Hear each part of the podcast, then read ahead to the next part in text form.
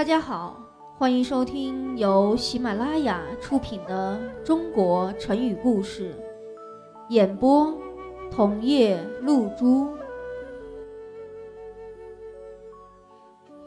第二十二集，大器晚成。三国时期，袁绍身边有一位门客，名叫崔琰。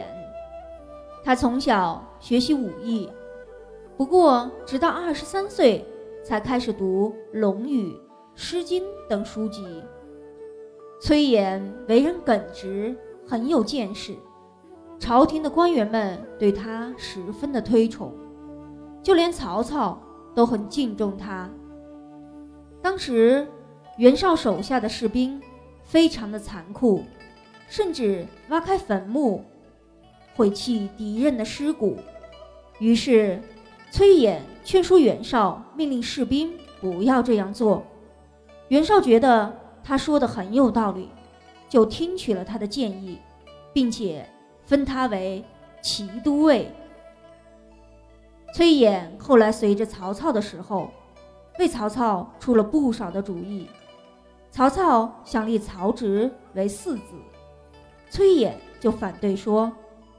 自古以来的规矩都是立长子，怎么能立小儿子呢？这是不可以的。曹植虽是崔琰的侄女婿，但他也不偏袒。曹操很佩服他的公正。崔琰在对人才的识别方面有着独到之处。崔琰有个堂弟，名叫崔林，年轻时。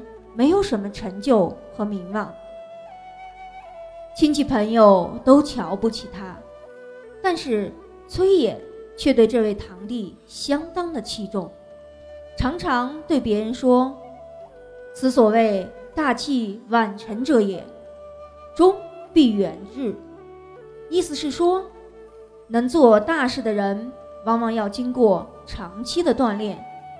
崔林将来一定会。成大器的。后来，崔林受到了重用，先是在曹操手下担任主簿、御史中丞等官职，后来在魏文帝曹丕朝中担任司空，被封为安阳乡侯，成为魏国的重臣。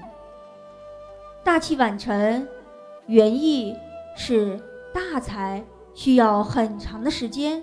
才能成器，后来常用于比喻一个人成才成名的较晚。